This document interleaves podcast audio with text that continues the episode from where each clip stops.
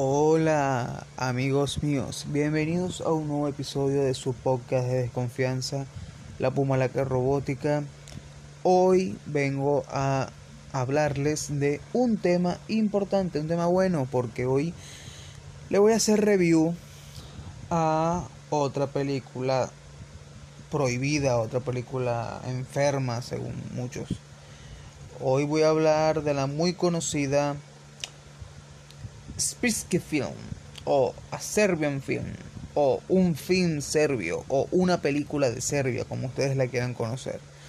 Es una película serbia eh, de, terror, podríamos decir que es de terror o es un thriller psicológico con gore eh, del año 2010 dirigida por Serdan Sposevic y bueno es que podemos hablar. Esta es una de las películas creo que más conocidas en todo ese ámbito de las películas de terror fuerte eh, que hicieron mucho auge en la década pasada. Eh, es una de las películas que cuando la gente pregunta cuál es la película más fuerte que has visto, muchos te dicen no, bueno, creo que es una película serbia, mucha gente dice eso. Sea, muchas personas han visto esta película y les ha parecido bastante fuerte. Que no digo que no lo sea, la verdad. La película es una película con una temática bastante, bastante fuerte. Pero bueno. La signosis es bastante conocida. Se supone que es una parodia al cine serbio y narra la historia de Milos, un actor legendario del cine porno que tiene tiempo retirado, hace una que otra escena, pero está tratando de vivir una vida normal con su familia, su esposa y, su hijo. Pues. De repente él se encuentra con una amiga del cine porno, este, la cual le dice que hay un nuevo tipo en la ciudad, un ruso llamado Bukmir, que quiere hacer una película de cine porno de arte artístico. Y, quiere que, que, Milos esté en la película, o sea, le va a pagar una millonada este a Milos por, por estar en la película. Así que Milos dice, bueno, voy a hacer esta última película, esta última escena, todo esto. Y voy a, a retirarme para siempre. Pero las cosas no salen como, como, como debieron haber sido. Esta, esta, crítica va a contener spoilers, porque hay que hablar de, ciertas cosas para hablar de la película, para considerarlo este, en las películas más perturbadoras, más terribles de la historia. Pero bueno, hay que, que hablar de eso. Supone que Milos va, conoce a Bugmir, habla con él, eh, se da el inicio como a ciertas grabaciones en las cuales en las cuales se ve como una especie de mujer tratando de vender a su hija. Luego de eso se ve a la mujer acercándose a, a Milos. La niña a la distancia vestida como Alicia en el País de las Maravillas y se ve a Milos y la mujer se acerca y le quiere dar una mamada. Y llega ella y, y le dicen como golpéala, golpéala. La misma niña también le dice golpéala, golpéala, no ves que es una mala madre, golpéala. Y Milos se siente muy incómodo con eso. Luego regresa a su casa, habla con, con, con, con su hermano, lo manda a investigar a Mil, a, a Bukmir, perdón y dice no que es un bueno que hasta cierto punto el tipo es un desconocido en la industria porno pero que hasta 1990 90 y algo el tipo era un, psicólogo de un de un orfanato para los niños que fueron víctimas así de, la guerra que sus su familia sus padres murieron en, en las guerras serbias y eso bueno, en las guerras eslavas. Bueno. ¿Qué pasa? Que llega Milos, este, él decide, no, verga, tipo medio peligroso, medio, medio raro, yo como que voy a, voy a llegar mañana y voy a terminar mi, mi, mi contrato con él. Él llega, empieza a decirle a Bugmir que no, que esto, que lo otro. Cuando llega el momento, él cuando llega ese momento él le dan una especie de testosterona de todo una verga así que era que le iba a poner brutal brutal. Y pasan tres días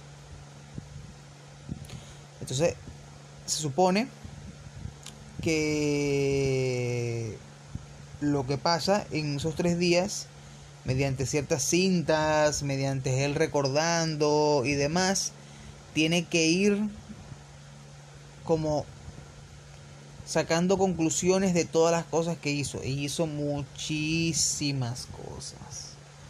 Una película Servio es una película jodida en ciertas cosas. De verdad. Hay muchas escenas que son famosas. La escena más famosa para las personas que no, o sea, que, que, que, que, no sé, que, la, que no analizan las películas como tal, sino que ven la película y mientras más gore se ve la escena, más terrible es la escena. No, no, no. La escena más famosa para las personas así que no ven películas de terror normalmente es la escena del bebé en la cual se toma el bebé, un bebé recién nacido y con el, prácticamente con el primer, la primera bocanada de aire se convierte el bebé en una víctima, ya que es una víctima de, de violación. Sí, violan a un bebé. Claro, se ve un efecto de sombra. No van a mostrar eso, explícitamente algo como eso, pero se ve un efecto de estilo sombra. Esa es una de las escenas que es más fuerte, pues.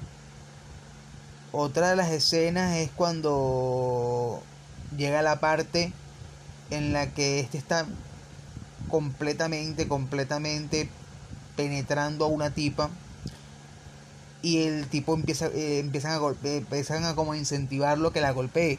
Y él la golpea y la golpea y la golpea y la golpea y la golpea y la golpea mientras la penetra. Y después de eso es cuando tiene el tipo en la mano le, le, como que le alcanzan o él le alcanza un un cuchillo, un machete, y mientras la está penetrando, le corta el cuello. De un solo golpe, plan, y la golpea. Mientras la mata, la sigue penetrando. O sea, ya eso sería una escena de, de, de, de, necrofilia, violación, lo que sea. Pero sin duda, sin duda, yo creo que la, la, la peor escena para mí es la escena final. Después de que todo sale de control prácticamente al final, la amiga de Milos es asesinada de una forma horrible, horrible, en la cual le habían roto todos los dientes de la boca, todos, todos, no que no tenía dientes en la boca. Entonces llegó un tipo que hasta donde podemos sobreentender podría ser el hermano de Milos, que también estaba metido en toda la mierda con Bukmir porque siempre, siempre, o sea, él era una persona que a pesar de tener muchas cosas tenía un, problema sexual grave ya que no, no podía mantener las erecciones, no podía tener más allá de, de, de con, o sea, con cosas normales, o sea, era un tipo con fetichismos y parafilias muy, muy jodidas, demasiado jodidas. ¿Qué pasa? Llega el hermano de, Milos y, y, a la amiga actriz porno de Milos y le mete el huevo en la boca, mete, le mete la, la polla en la boca, completa hasta la garganta y con las manos le tranca la nariz, haciendo que el efecto de no poder respirar, o sea, un efecto de no poder respirar y ella se asfixia con la polla del tipo en su boca. O sea, una mierda completamente sociópata. hay una escena en la que a Milos le intentaron como dar otro, otro, otro sobre, sobre, sobre choque de la, de la droga esa y él logró quitárselo a la, quitárselo a la tipa, a la tipa que le iba a inyectar y se lo puso. Luego la tipa entra, había agarrado un tubo y se estaba masturbando con el tubo, se destrozó la vagina, eso fue una mierda completamente jodida. Pero la escena final es la que yo digo que es la peor, de verdad. Se supone que están dos. Dos. Están dos, dos personas cubiertas por una manta. Una persona pequeña y una persona normal, una mujer. Y está un tipo, el tipo que mató a la, amiga de Milo, que Milo en ese momento no lo sabe, obviamente, porque eso fue algo que pues, él se enteró después, que es su mismo hermano, el hermano de Milos, y está teniendo relaciones sexuales con la persona pequeña. Y Milos entra y tiene relaciones sexuales con la mujer que está cubierta en la manta. Pasa un rato y luego cambian de lugar y Milos entra y tiene relaciones sexuales con la persona pequeña y el tipo, su hermano, el hermano de Milos, que se llama Marco, tiene relaciones sexuales con la mujer. Llega el punto en el que Marco le quita lo que cubre a la mujer y se, dan cuenta, se da cuenta que es la esposa de Milos. María creo que se llama ella. Y he ahí cuando Milos al ver eso se percata y se da cuenta de que la persona que tiene, o sea, la persona pequeña en la que estaba penetrando, violando, es su propio hijo. La escena más bestia de la película. En ese momento él entra como en un shock. Es el momento donde él ataca a Bookmir. María viene y ataca a, a, a Marco y, le, le, arranca el cuello con una mordida, una verga así, le arranca la, una, la yugular con una mordida, y viene él y mata a Bugmir, Bugmir está todo histriónico diciendo, sí, Milos, este es el verdadero cine, sí, sí, así es, se vuelve loco y Milos viene, su esposa no quiere tener nada con él, el niño está en shock y toda mierda. Y llega Milos, la noquea, su esposa, se lleva a su esposa, a su hijo, lo mete en el sótano y se acuesta a dormir. Pasan los días, él se levanta, ve todo lo que pasó y ahora sí sabe, este, sabe eso. O sea, después de ver las cintas, después de enterarse de todo, también se entera de que fue violado, porque fue violado por uno de los, de los, como guardaespaldas de Bookmir o algo así. Una mierda. Pero bueno, Llega Milos, habla con su esposa, tratan de como intentar hacerlo durante, o sea, tratan de como intentar estar normal, pero no pueden y llegan a una conclusión de acabar con sus vidas. Así que hay un momento en el que se acuestan en una cama, el niño está en shock, el niño está completamente en shock, no, no, entiende nada, no sabe nada. Fue algo horrible. El niño está en el medio de los dos, Milos está de un lado y, María está del otro. Milos abraza a los dos y con una pistola sujetándose, sujetando la sujetando de todo eso bien, hace que la pistola los atraviese a los tres y los mate, completando un suicidio. supone que sería desde el final de la película, pero al final de la película aparecen tres hombres los cuales curiosamente eh, al principio de la película Milo se encontró, solo que no aparecen en el resto de la película hasta ese momento, y sacan una cámara y un tipo calvo, que es como el jefe de los tres tipos que están ahí, dice, bueno, comienza con el pequeño y el tipo se baja el cierre, anunciando que bueno, la película va, la película Serbia va a continuar y esa es, o sea, la reseña con spoilers de la película. O sea, la película es una mierda bastante jodida. Se, se hizo se, se, prohibió en muchos lugares. España, como siempre, España es uno de los países que siempre pro, prohíbe ver vainas. Pero bueno.